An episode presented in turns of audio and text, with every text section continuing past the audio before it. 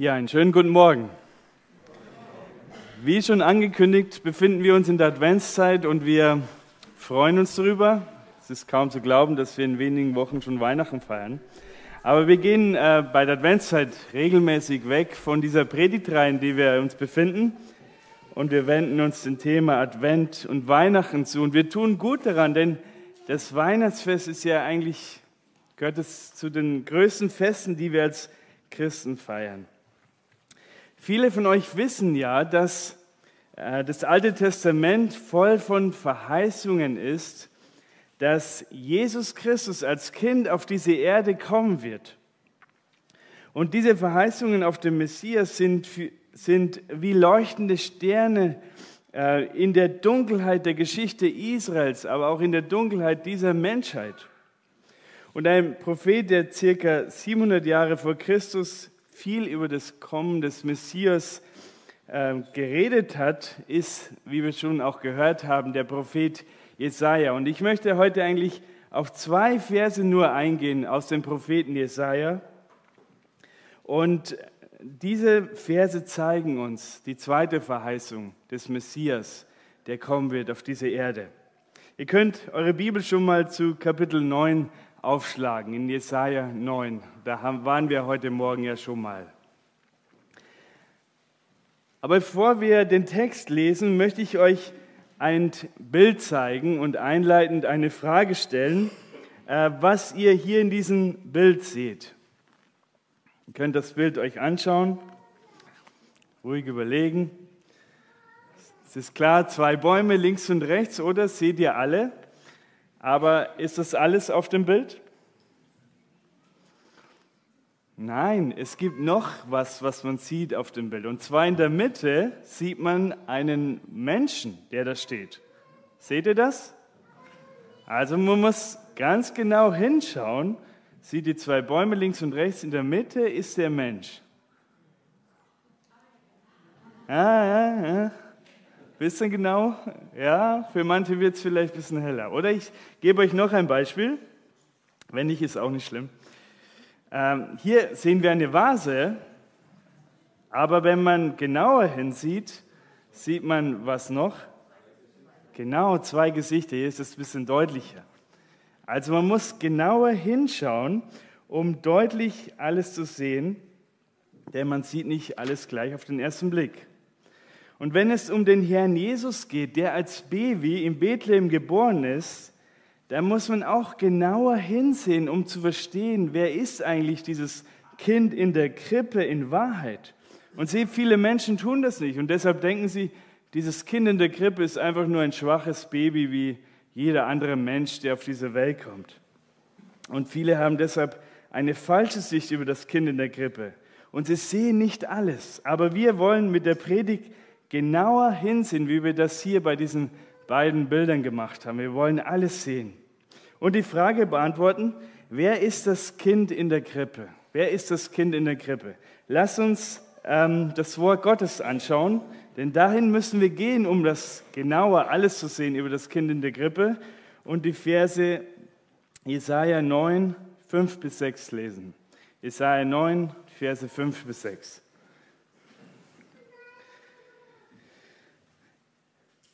Hier schreibt der Prophet Jesaja und Gott: Denn ein Kind ist uns geboren, ein Sohn ist uns gegeben, und die Herrschaft ruht auf seinen Schultern. Und man nennt seinen Namen wunderbarer Ratgeber, starker Gott, Vater der Ewigkeit, Fürst des Friedens. Groß ist die Herrschaft und der Friede wird kein Ende haben auf den Thron Davids über sein Königreich es zu festigen und zu stützen durch Recht und Gerechtigkeit von nun an bis in Ewigkeit. Der Eifer des Herrn der Herrscher wird dies tun. Lass uns nochmal stille werden und beten. Unser Vater im Himmel, danke, dass du uns dein Wort geschenkt hast. Danke, dass du uns deinen Geist gegeben hast, dass wir innere Augen haben und dass wir sehen dürfen deinen wunderbaren Sohn Jesus Christus auch in dieser Stelle. Wir beten, dass du unsere Herzen erleuchtest, dass du uns Gnade schenkst für diese Zeit, auch mir. und dass du, Herr Jesus, dich verherrlichst und dass wir letztendlich dahin kommen, wofür wir geschaffen sind und erlöst wurden, dich, Herr Jesus, anzubeten und die Ehre zu geben. Amen. Okay, Jesaja 9, Vers 5 ist eigentlich in der rabbinischen Literatur klar, dass es in unserem Text hier um den Messias geht. Und orthodoxe Juden glauben das bis heute, nur sie glauben nicht, dass Jesus Christus dieser Messias ist. Viele von denen. Aber lass uns die Verse etwas beobachten. Der Vers 5 beginnt mit einem Denn in unserem Text, was ja eine Begründung ist für etwas Vorheriges. Und wenn wir den Zusammenhang sehen, dann ist es eigentlich die dritte Begründung für etwas.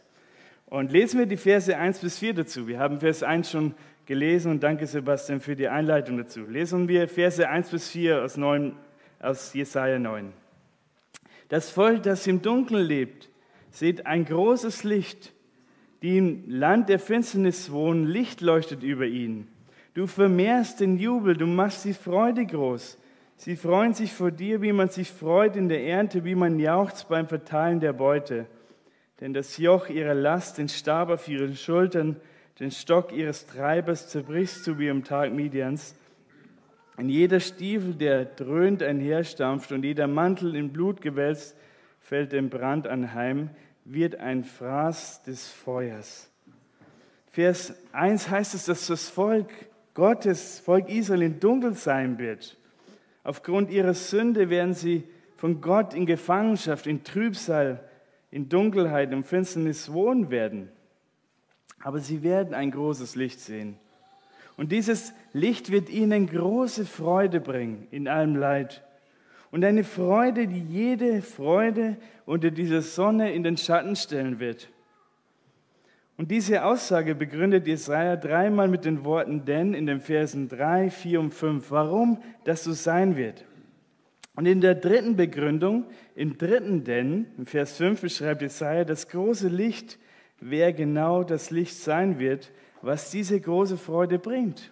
Und das große Licht wird, unglaublich aber wahr, es wird ein Kind sein, was uns und damit ist als erstes Israel und weiter allen Menschen geboren ist.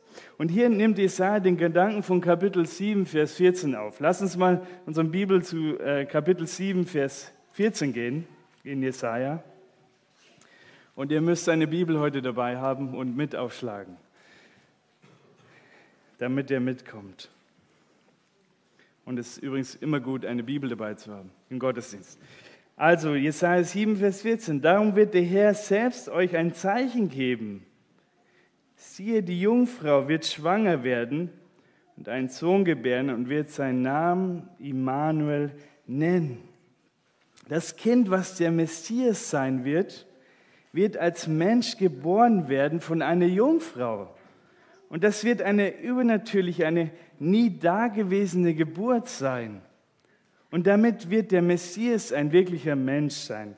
Und in Jesus Christus hat sich das erfüllt. Wir kennen das vom Neuen Testament, was uns verrät, dass Jesus durch den Heiligen Geist in der Bauch der Jungfrau Maria gezeugt wurde und dann letztendlich geboren wurde in Bethlehem. Und seht, das ist für einen Gott, an den wir glauben, überhaupt keine Möglichkeit. Das kann dieser Gott machen. Aber Jesus war nicht nur wahrer Mensch, sondern er war auch wahrer Gott. Und das wird durch den Parallelismus deutlich in Jesaja 9, Vers 5. Ein Sohn ist uns gegeben, nicht nur geboren. Er ist gegeben, da er schon von aller Ewigkeit als Gott da war. Und das könnte der Grund sein, warum Jesaja das Kind nicht nur in Zukunftsform ankündigt, sondern in der Gegenwartsform schreibt. Ein so ein Kind ist uns geboren, ein Sohn ist uns gegeben. Und seht, in Bethlehem hatte Jesus seinen Anfang als Mensch, aber als Gott ist er der ewige Sohn Gottes. Und er ist von Gott gegeben und von Gott gesandt. Und deshalb muss er von oben gezeugt sein, um nicht unter der Sünde Adams zu sein. Gott ist sein wirklicher Vater und er ist Sohn Gottes. Und die Stelle lehrt schon, dass der Messias, geboren als Kind, übernatürlich sein wird. Zu 100% Mensch und zu 100% Gott. Das ist ein Geheimnis, das für uns schwer zu verstehen ist als Menschen, aber in Jesus Christus ist es Wirklichkeit geworden und wir bezeugen das sogar in apostolischen Glaubensbekenntnis. Und dass Jesus uns von Gott gegeben ist, ist ein direkter Bezug auf Johannes 3, Vers 16. Und dieser Vers soll eigentlich jeder Christ kennen. Das ist der wichtigste Vers in der Bibel. Da heißt es, denn so sehr hat Gott die Welt geliebt, dass er seinen eingeborenen Sohn gab, damit alle, die an ihn glauben, nicht verloren werden, sondern das ewige Leben haben. Gott hat das größte Geschenk gemacht dem Menschen, indem er seinen Sohn Jesus Christus gab. Okay, bis hier spricht Jesaja 9, Vers 5 von dem ersten Kommen Jesu in Bethlehem. Aber wie man es oft in Prophetie findet, wird auch direkt in einem Vers sein zweites Kommen erwähnt. Es heißt, und die Herrschaft ruht auf seinen Schultern. Und das betrifft sein zweites Kommen, an dem Jesus als König regieren wird über die gesamte Erde sichtbar. Und so wird sein erstes und zweites Kommen getrennt aber es gehört doch zusammen, weil es um die gleiche Person geht, um unseren Herrn Jesus Christus. Und andere Kapitel aus der Schrift helfen uns dann, diese zwei Kommen auseinanderzudröseln. Und wir sehen, Jesus wird kommen als der Leidende, als das Lamm Gottes und als der Herrschende, als der Löwe von Juda. Jesaja sagt hier künftige Dinge voraus, ohne die genaue Abfolge der Ereignisse und die dazwischenliegende Zeit darzustellen. Das macht er nicht. Bei seinem zweiten Kommen wird die Herrschaft auf seinen Schultern ruhen. Und der Jesus wird dann das bis heute von allen Seiten bedrängten Israel, er wird es befreien und sein Reich mit ihnen aufrichten. Und er wird als König aller Könige und er wird als Herr aller Herren in Jerusalem sichtbar über diese gesamte Welt in seinem tausendjährigen Friedensreich regieren. Und seht, das steht noch aus, darauf warten wir, das ist noch in der Zukunft und wird sich erfüllen in dem von Gott gegebenen Kind. Isaiah beschreibt weiter in unserem Vers das Wesen des Kindes, indem er uns vier Doppelnarben nennt. Und er zeigt damit die unvergleichliche Herrlichkeit des Messias und des Kindes. Und Jesaja muss offenbaren, wer ist dieses Kind und was ist sein Wesen? Denn sonst würde ihm ja keiner glauben in Israel, denn jeder weiß, ein Kind hat doch keine Macht, irgendwie Licht zu bringen, Rettung zu bringen. Er muss beschreiben, wie ist dieses Kind. Dieses Kind ist anders. Er ist der König der Könige. Er ist der Herr aller Herren. Und das zeigt auch sein Name. Und seht, der Name äh, eines Menschen ist in, in der biblischen Zeit mehr als nur ein Rufmittel. Also, dass man jemand einen Namen gibt und ihn dann rufen kann. Die Namensgebung hatte größere Bedeutung als bei uns heute. Sie wird oft verbunden mit einem Wunsch oder einer Erwartung an das Kind. So sollte es einmal sein, dieses Kind. Und der Name Gottes des Kindes zeigt, so ist das Kind. Das ist sein Wesen. Also alles ist durchdrungen von seinem Wesen, wie er heißt. Und seht, der Herr Jesus war ja König, er war Priester, Priester und Prophet, als er auf dieser Erde lebte. Und der Name Jesu weist, weist auf sein Wesen als Priester hin. Und Jesus oder hebräisch Jeshua bedeutet ja was? Gott rettet. Und so hat Jesus am Kreuz die Rettung gebracht, sodass er allein uns mit Gott vermitteln kann. Aber in Bezug auf sein zweites Kommen erwähnt Isaiah die vier Doppelnamen auf seine Königsherrschaft.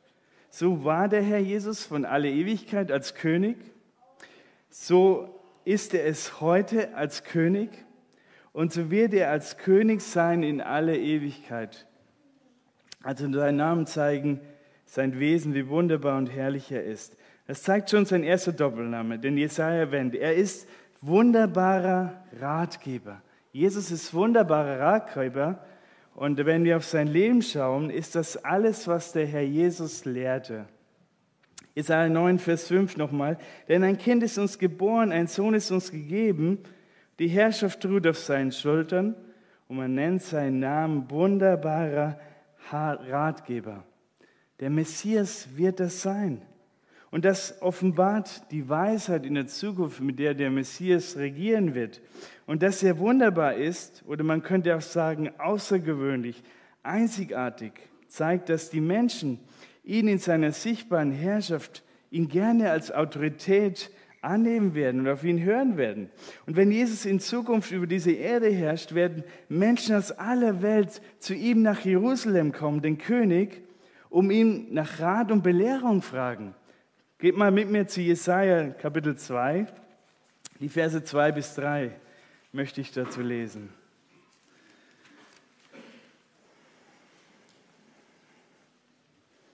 Hier spricht Jesaja über das Ende der Tage, die kommen werden, und sagt: Und es wird geschehen am Ende der Tage, da wird der Berg des Hauses des Herrn feststehen als Haupt der Berge und erhaben sein über die Hügel, und alle Nationen werden zu ihm strömen, und viele Völker werden hingehen und sagen: Komm, lasst uns hinaufziehen zum Berg des Herrn, zum Haus des Gottes Jakobs, dass er uns aufgrund seiner Wege belehre und wir in seinen Pfaden gehen. Denn von Zion wird Weisung ausgehen und das Wort des Herrn von Jerusalem. Das wird alles geschehen, wenn der Messias regiert. Interessant ist, dass in der hebräischen Bibel dieser Begriff wunderbarer Ratgeber nur für Gott und sein Handeln gebraucht wird. Und Jesaja beschreibt das Wesen, was der Messias bei seinem zweiten Kommen haben wird. Aber dasselbe Wesen sehen wir auch schon bei seinem ersten Kommen und Leben. Ich habe bei der Vorbereitung versucht, die Evangelium zu durchsuchen, um ähm, diese Namen nachzuvollziehen, wie Jesus das gelebt hat. Und ich bin in Markus 6, Vers 2 fündig geworden.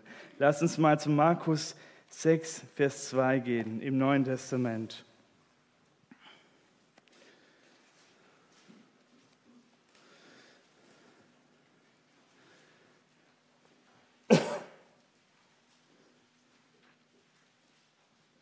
Hier ist der Herr Jesus in Nazareth, der Stadt, wo er geboren, wo er aufgewachsen ist, aber große Ablehnung er, er erlebte.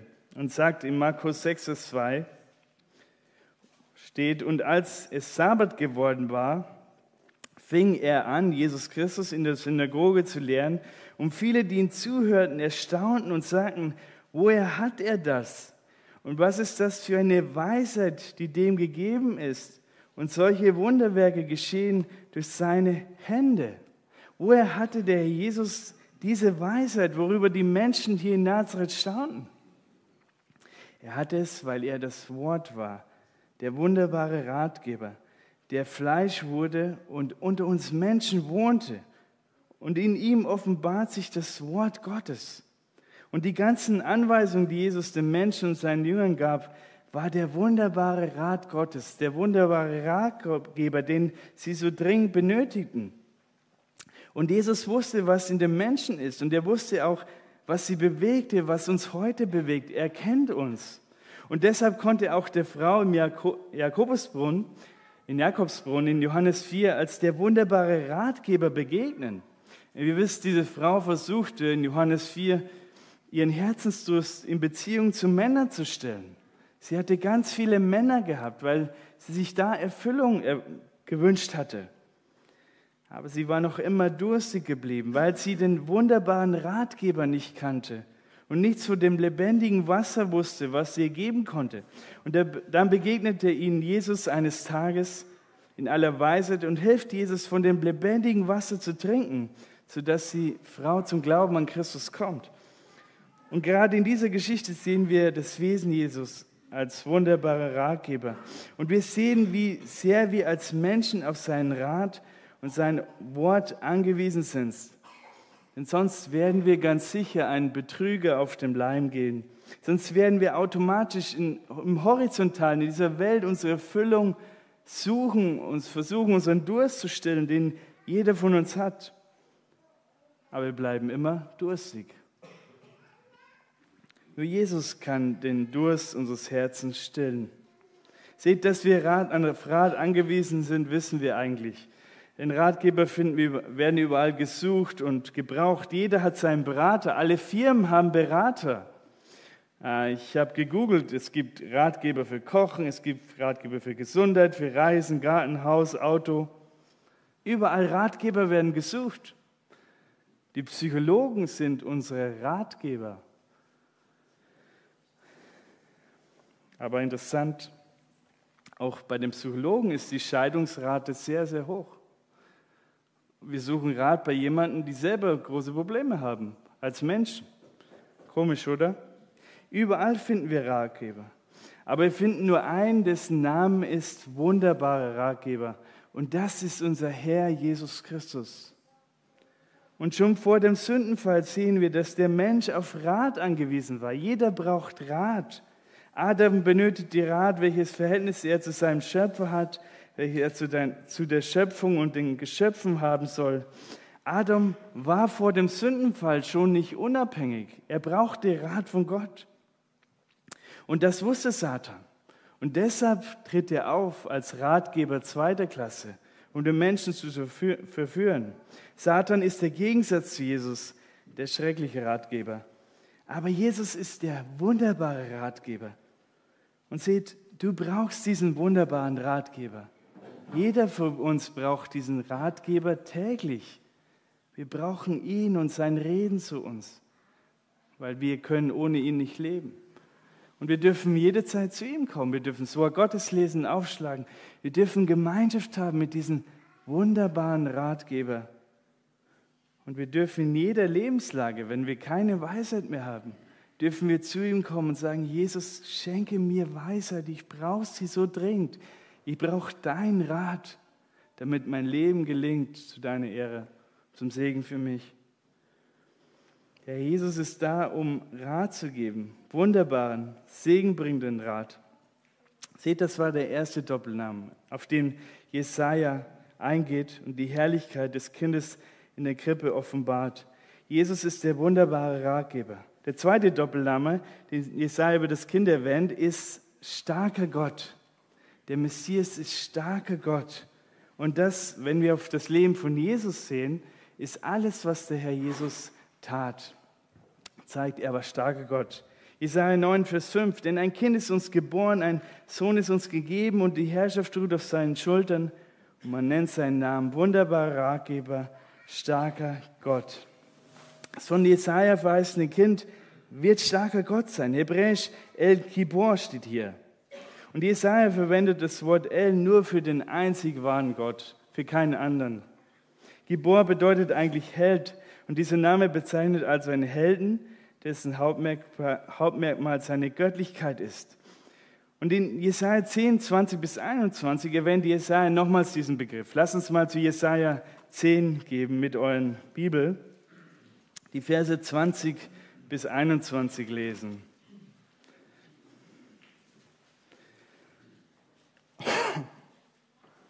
Jesaja 10, 20 bis 21. An jedem Tag wird es geschehen. Jesaja redet wieder über die Zukunft. Da wird der Überrest Israels und was vom Haus Jakob entkommen ist, sich nicht mehr länger auf den stützen, der es schlägt, sondern es wird sich auf den Herrn, den Heiligen Israels stützen in, den, in Treue. Ein Überrest wird umkehren, ein Überrest Jakobs zu dem starken Gott. Und hier geht Jesaja auf die, den Tag in der Zukunft ein, in dem sich der Überrest Israels zu ihrem Messias bekehren und er dann sein Königreich mit ihnen aufrichten wird. Und wer wird dieser Messias sein? Er wird sein der starke Gott, den Jesaja in Kapitel 5, 9, Vers 5 ankündigt. Er war der starke Gott, ähm, der Herr Jesus, in dem sich das erfüllt, er war der starke Gott von aller Ewigkeit und er war es, als er auf dieser Erde lebte. Er ist der starke Gott heute an diesem Tag und er wird der starke Gott sein in alle Ewigkeit. Und als der Herr Jesus auf dieser Erde lebte, sehen wir ein Dreifaches, was ihn als den starken Gott auswies. Er besaß Eigenschaften, die nur Gott hat. Er behauptete im großen Missionsbefehl in Matthäus 28 überall gegenwärtig zu sein, was nur Gott sein kann und alle Macht zu haben. Das kann nur Gott haben. Er war auch allwissend. Er kannte die Überlegungen der Herzensabsichten der Menschen und er kennt auch deine Herzensabsicht in deinem Herzen. Er kennt das alles. Er sah die Herzen der Menschen, was nur Gott tun kann. Und der Jesus war allmächtig. Zahlreiche Bewunder bewiesen das. Er machte Blinde sehend, lahm gehend. Er weckte Tote auf. Er ging auf Wasser. Er trieb Dämonen aus. Er stillte Stürme, sodass seine Jünger sagten, was ist das für ein Mensch, dem Wind und Wellen gehorchen? Er war der starke Gott, der Eigenschaften hat, die nur Gott hat. Ein zweites, was Jesus als starken Gott auswies, er verbrachte Werke, die nur Gott tun kann. Er vergab Sündern auf ewig, sodass die Pharisäer in ihrem Herzen sagten, wer kann Sünden vergeben als nur Gott allein? Das kann nur Gott machen. Aber der, Gott, der starke Gott stand vor ihnen. Aber sie erkannten es nicht, ähm, diesen starken Gott, der mächtig ist, Sünden zu vergeben. Jesus gab geistliches Leben allen, die seine Rettung annehmen. Und auch bis heute gibt er geistliches Leben allen, die seine Rettung annehmen. Er macht geistlich Tote durch den Glauben lebendig. Jesus ist das Leben und wird in Zukunft als das Leben Tote zum Leben auferwecken. Und dann wird über die, die ihn abgelehnt haben, Gericht halten. Und als Gott ist ihm das Gericht gegeben. Und das ist auch ähm, ein Werk, das nur Gott tun kann, dass er richten kann, die Menschen, weil er sie geschaffen hat. Und er wird sogar ähm, im Preisgericht uns Christen auch richten über die Werke, die wir verbracht haben. Nicht mehr über unsere Sünden, sondern über die Werke, die wir aus Liebe zu ihm getan haben. Und ein drittes Dieners, das ihn als starken Gott belegt, er hält Namen und, oder Titel Gottes. Er ist Sohn Gottes, was von Bedeutung meint, von derselben Art wie im jüdischen Gebrauch bedeutet Sohn, dass im Allgemeinen ähm, nicht nur Unterordnung als Nachkomme, also wie wir das heute haben, sondern Gleichstellung oder Wesensgleichheit mit dem Vater. Und wenn Jesus Christus von sich selbst sagte, ich bin der Sohn Gottes, verstanden seine Zeitgenossen sehr wohl, dass er sich Gott gleichstellte, voll und ganz auf derselben Stufe wie der Vater. Lass uns mal zum Johannesevangelium gehen. Johannes Kapitel 5, die Verse 17 und 18 möchte ich lesen.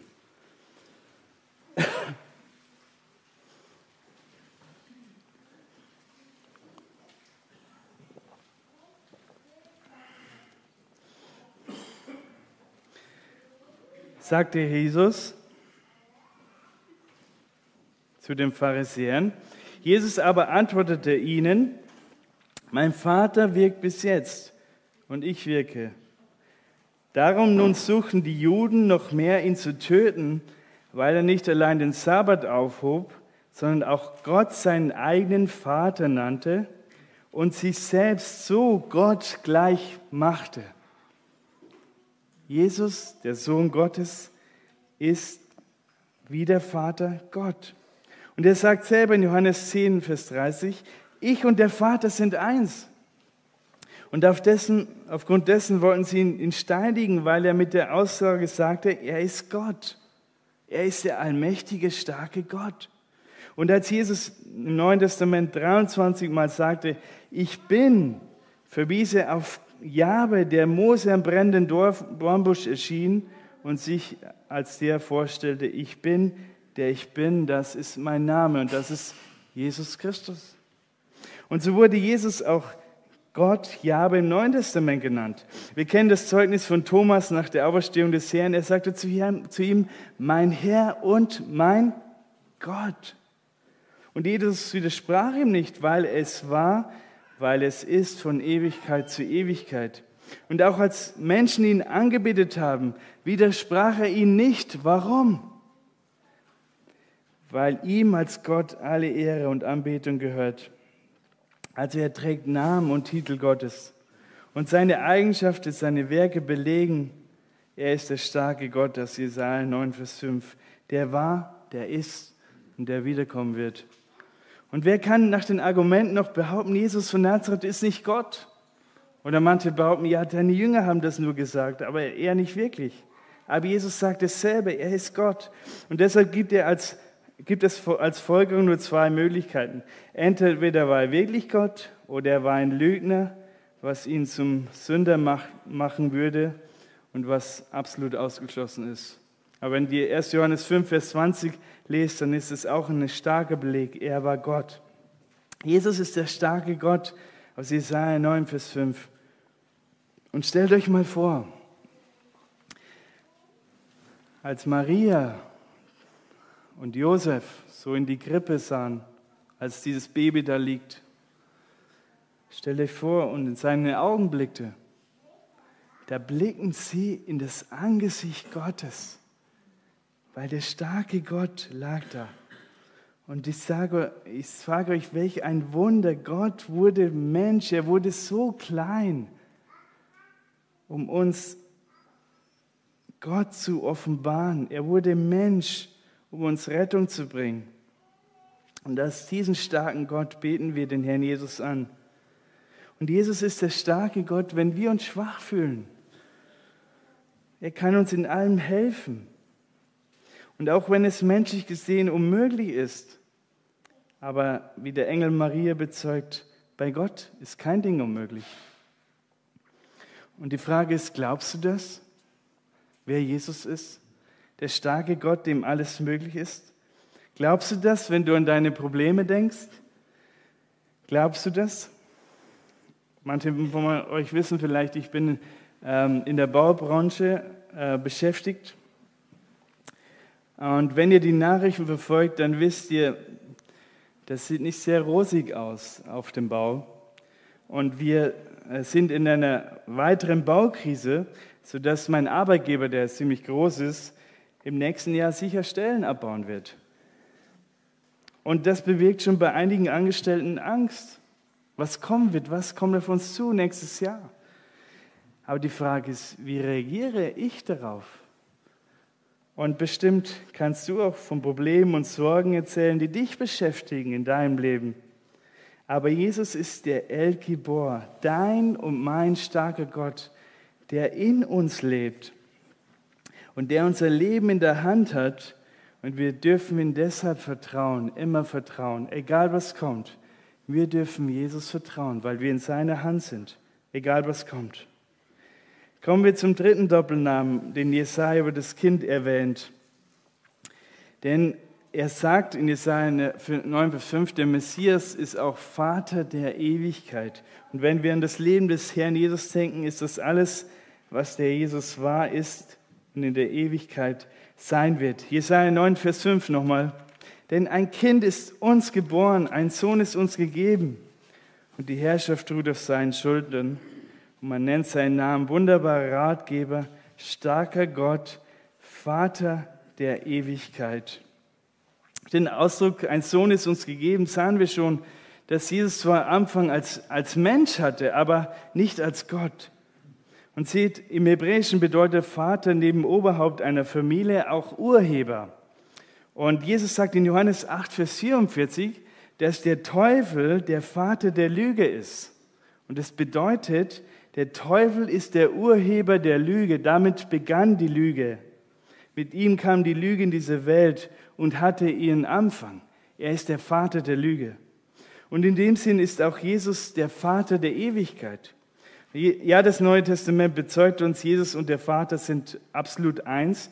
Und der Jesus hat das Wesen des Vaters und geht mit denen um, die an ihn glauben, als Vater. Aber doch unterscheiden wir in der Dreinigkeit Gottes ähm, als Gott als Vater, Gott als Sohn und auch Gott als Heiliger Geist. Und im Verhältnis der Dreinigkeit war und ist und wird der Jesus auf ewig Sohn sein. Und als Sohn Gottes ist Jesus der Urheber von allem. Jesus war schon immer Präexistenz, er war schon immer da von aller Ewigkeit, als ewiger Sohn bei seinem Vater. Er ist ewig und er gibt allen ewiges Leben, die an ihn glauben. Lass uns mal zu Micha 5, Vers 1 gehen. Micha 5, Vers 1. Sie, es betont auch diese Ewigkeit des Sohn Gottes, was auch eine Verheißung ist auf den Messias. Micha 5, Vers 1.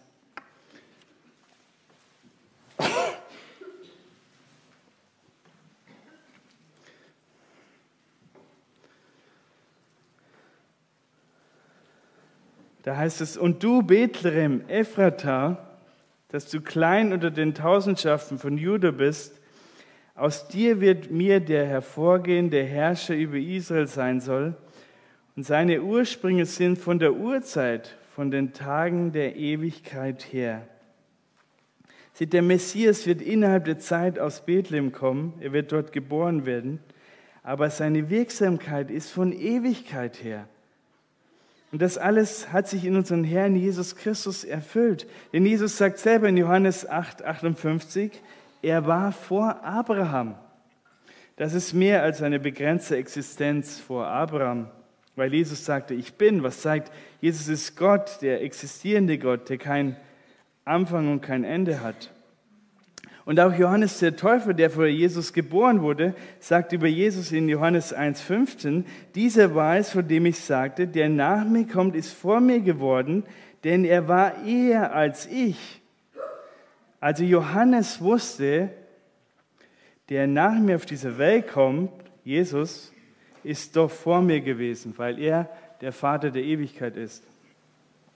Die Bibel berichtet uns, dass Jesus vor seiner Menschwerdung nicht untätig war.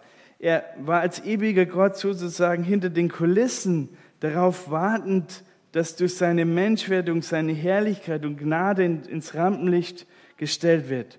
Und als der Urheber wirkte Jesus vor seiner Menschwerdung, als der Urheber der Ewigkeit hatte er alles erschaffen. Wenn wir Johannes 1 lesen, wenn wir Kolosser 1,16 lesen oder Hebräer 1,2, er ist der Schöpfer aller Dinge. Und deshalb wird er hier in Jesaja auch genannt Vater der Ewigkeit oder Vater, Urheber dieser Welt. Und dieser Schöpfer, dem alles gehört und der bis heute alles erhält auch, auch dass wir heute leben, ist der Grund, weil Jesus uns erhält und für den alles gemacht ist. Er erniedrigte sich so sehr und wird selber Mensch und wohnte auf dieser Erde. Und ihr Leben, das ist so gewaltig der Schöpfer des Himmels und der Erde, wird in ein kleines Baby Mensch. Und doch nahmen ihn die Menschen, die er machte und die ihm gehörten, sie nahmen ihn nicht auf. Wie tragisch ist das? Deutsches Schauspielhaus in Hamburg hat mal wiederholt Wolfgang Borcherts Stück draußen vor der Tür auf den Spielplan gesetzt und geschildert wird eine Heimkehrsituation. Ein Soldat kommt von, von der, vom Krieg heim und aus der Gefangenschaft. Jahrelang hat er auf diesen Augenblick gewartet. Wir können uns das vorstellen. Und nun steht er endlich mit zitternden Herzen da und er klopft an seine Haustür. Er steht vor seiner eigenen Wohnung und drin ist seine Frau, seine Familie. Und alles, als es, alles in ihm ist gespannt und auf diesen ersten Augenblick der Begegnung, da öffnet sich das Tür, er sieht, er kennt blitzartig, dass sie gar nicht mehr, dass sie gar nicht mehr auf ihn warten, seine Familie, seine Frau.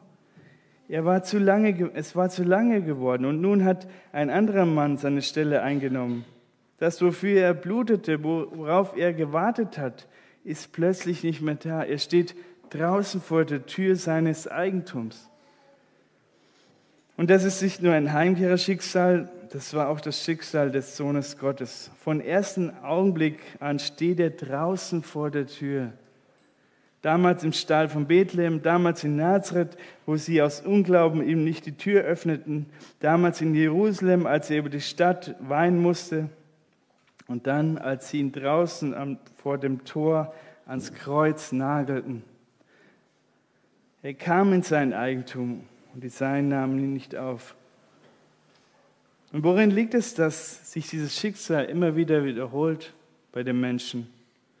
Vor allem liegt es daran, dass jeder selber Besitzer und Herr sein will über sein eigenes Leben und selber selbstständig sein möchte. Aber die Bibel zeugt, dass Jesus Christus ist derselbe gestern, heute und in Ewigkeit.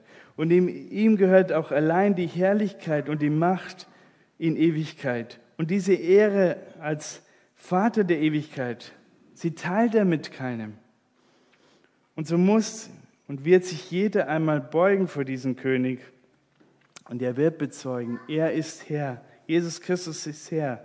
Und wohl dir, wenn du das jetzt schon tust, wohl dir, wenn du dich jetzt schon beugst und bezeugst, er ist mein Herr und ihn nicht ablehnst in Unglauben, sondern ihn heute annimmst. Und dann kannst du als Kind Gottes dich freuen, wenn er bald wiederkommt und die Seinen zu sich nach Hause holt. Jesus ist der Vater der Ewigkeit aus Jesaja 9, Vers 5. Der lebt von Ewigkeit zu Ewigkeit. Und so lenkt Jesus als Vater der Ewigkeit, er lenkt unsere Geschichte in Souveränität. Alles muss so kommen, wie er es geplant hat. Und wir dürfen ihm uns Leben völlig immer wieder anvertrauen. Und auch wenn wir das noch nicht sehen und heute noch nicht äh, offenbar ist, dass Jesus regiert, aber eines Tages werden wir ihn sehen, wenn er kommt in Herrlichkeit. Und wir werden sehen, wenn ihn als König aller Könige alles unter seiner Regentschaft untertan sein wird und seine Regentschaft groß sein wird. Und dann wird eines sein, was uns jetzt so sehr fehlt in dieser Welt. Und das bringt uns zum vierten und letzten Doppelnamen, den Jesaja über das Kind erwähnt, nämlich Fürst des Friedens. Und das ist alles, was der Jesus erwirkte. Jesaja 9, 5 bis 6. Denn ein Kind ist uns geboren, ein Sohn ist uns gegeben die Herrschaft ruht auf seinen Schultern und man nennt seinen Namen wunderbarer Ratgeber, starker Gott, Vater der Ewigkeit, Fürst des Friedens. Groß ist die Herrschaft und der Friede will kein Ende haben auf den Thron Davids, über sein Königreich, es zu festigen und zu stützen durch Recht und Gerechtigkeit von nun an bis in Ewigkeit. Der Eifer des Herrn der Herrscher wird dies tun. Sein letzter Name, den Jesaja erwähnt, ist Fürst des Friedens. Der hebräisch Sa Shalom. Und damit ist der Jesus der eine, der am Ende dieser bedrängten Welt und der dem Volk Israel wahren Frieden bringen wird. Zechariah 9, 9 bis 10 spricht auch von dieser Stelle für seinen zweiten Kommen und betont deutlich, dass es kaum zu glauben sein wird, aber es wird zu kommen, dass die Kriegsbogen, die Panzer, die Panzerfäuste, die Waffen, sie werden eines Tages ausgerottet werden, wenn der Messias, der Fürst des Friedens, regieren wird. Und das ist für uns unvorstellbar in einer Zeit, wo wir überall hinsehen, Krieg und Terror herrscht. Aber Jesus in seinem Friedensreich regiert, wird das ein Ende haben. Und dann wird sich Jesaja 2, Vers 4 erfüllen was ich auch nochmal lesen möchte. Jesaja 2, Vers 4.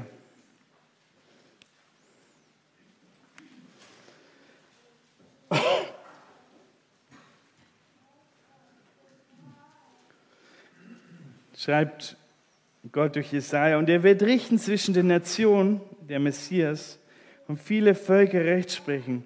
Dann werden sie ihre Schwerter zu Flugscharen umschmieden und ihre Speere zu Winzermessern den Weg am Meer, das Land jenseits des Jordan und den Kreis der Nationen. Entschuldigung, falsche Seite gesprungen. Nochmal von vorne, Jesaja 2, Vers 4. Der wird richten zwischen den Nationen und viele Völker Recht sprechen. Dann werden sie ihre Schwerter zu Pflugscharen umschmieden, die Speere zu Winzermessern.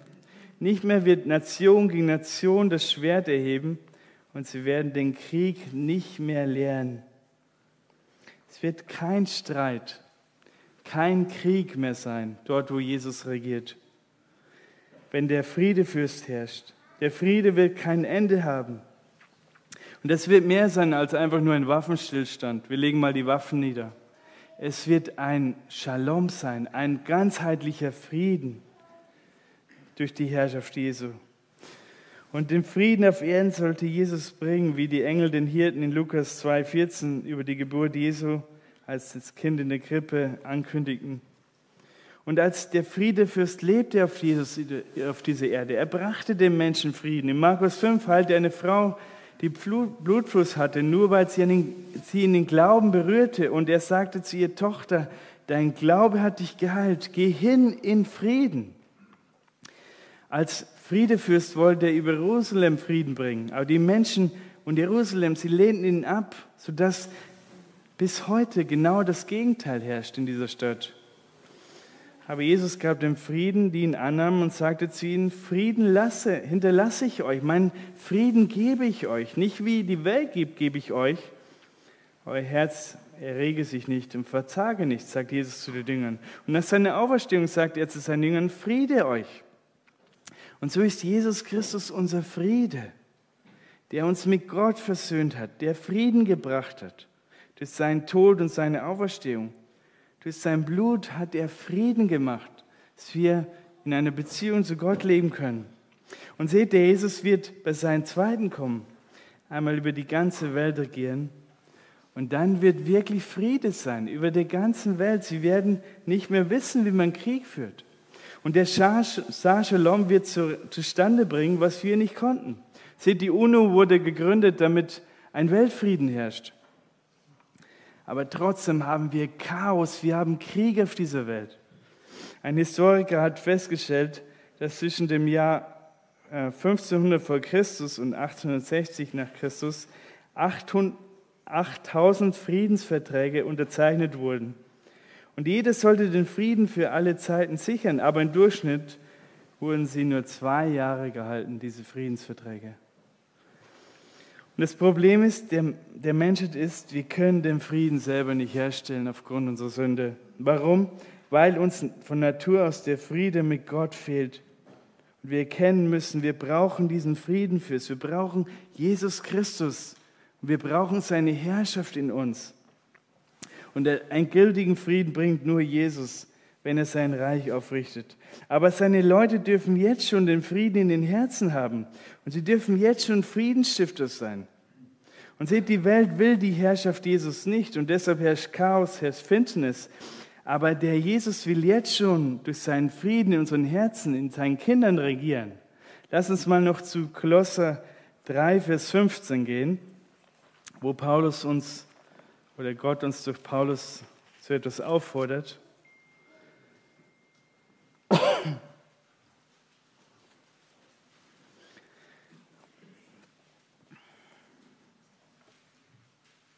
Kolosser 3, Vers 15.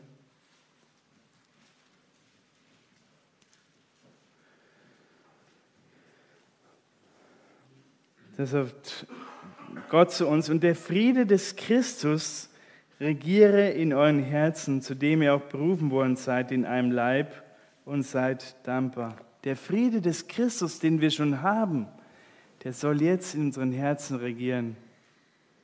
Und seht, der Shalom regiert jetzt noch nicht auf der ganzen Welt, aber dennoch soll er in unseren Herzen regieren. Denen, die ihnen gehören, es hängt aber von uns ab, ob Christus jetzt regiert in mein Herzen und ob ich diesen Frieden ausstrahle, ob ich ihm die Herrschaft gebe.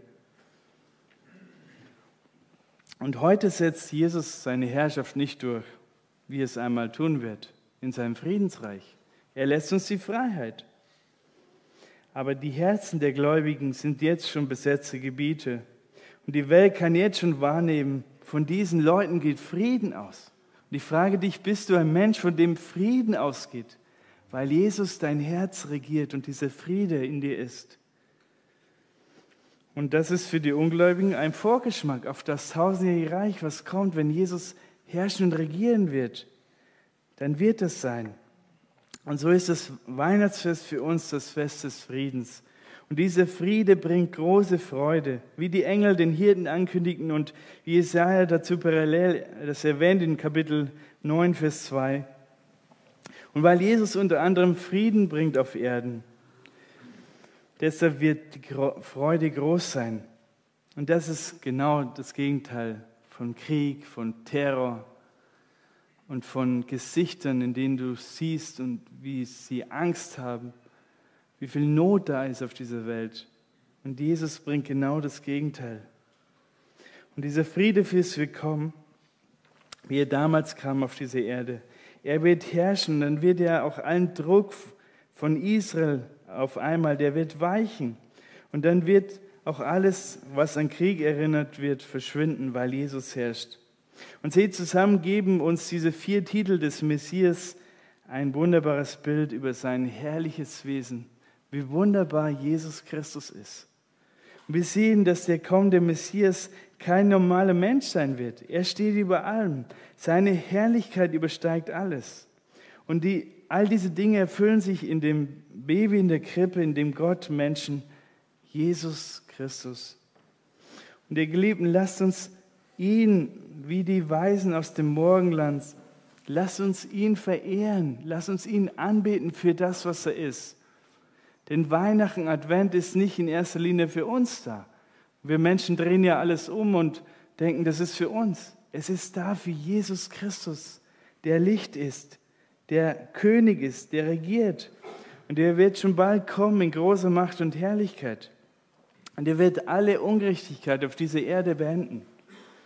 Und seht die durchgängige buchstäbliche Erfüllung der bereits eingetroffenen Prophezeiungen bei seinem ersten Kommen vergewissern uns, dass auch alle weiteren Prophezeiungen über sein zweites Kommen, sie werden sich ebenfalls buchstäblich erfüllen. Jesus wird kommen.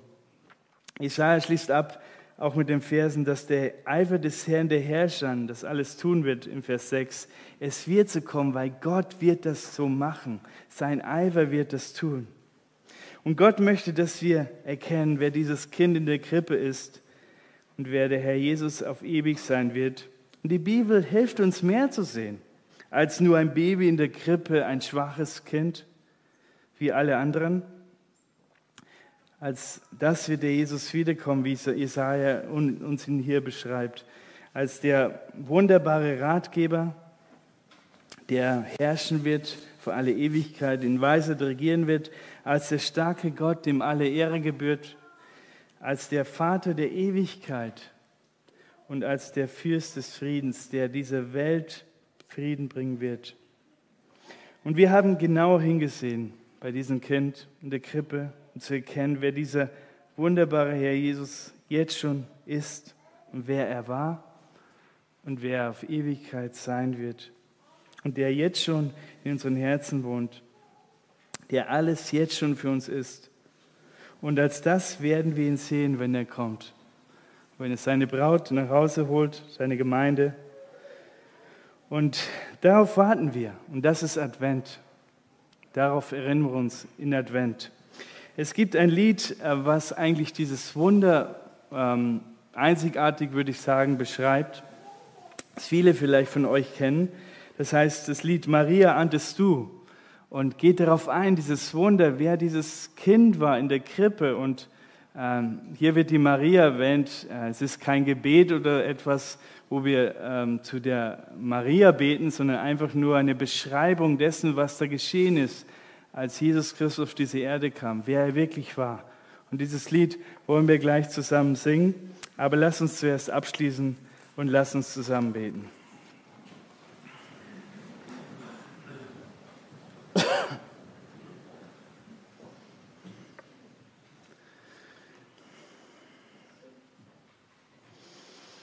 Jesus Christus, wir staunen darüber, dass du so arm wurdest für uns Menschen dass du der ewige Gott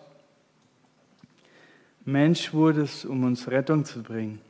Danke, Vater im Himmel, dass du deinen Sohn losgeschickt hast und dass du uns dieses große Geschenk gemacht hast, dass du nicht wolltest, dass wir in Dunkelheit bleiben, sondern hast das große Licht geschickt. Herr Jesus, wir danken dir für dein Wesen, der du bist, auch heute. Danken dir, dass du als wunderbarer Ratgeber mit uns umgehst, als Fürst des Friedens, als der starke Gott und Vater der Ewigkeit. wir beten dich an dafür. Und wir beten, dass wir immer mehr uns die, unser Leben ausliefern, unser Leben dir schenken, immer wieder unser Kreuz auf uns nehmen, dir nachfolgen, unser Leben leben für dich, dem alleinigen Gott und dir dadurch Ehre bereiten. Schenk uns Gnade dazu und danke für äh, dein Wort. Amen.